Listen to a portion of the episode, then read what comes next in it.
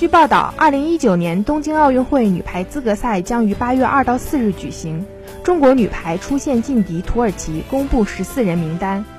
副攻名将艾达回归，无疑增强了土耳其队副攻线的实力。此前产后复出的二传纳兹未进入大名单。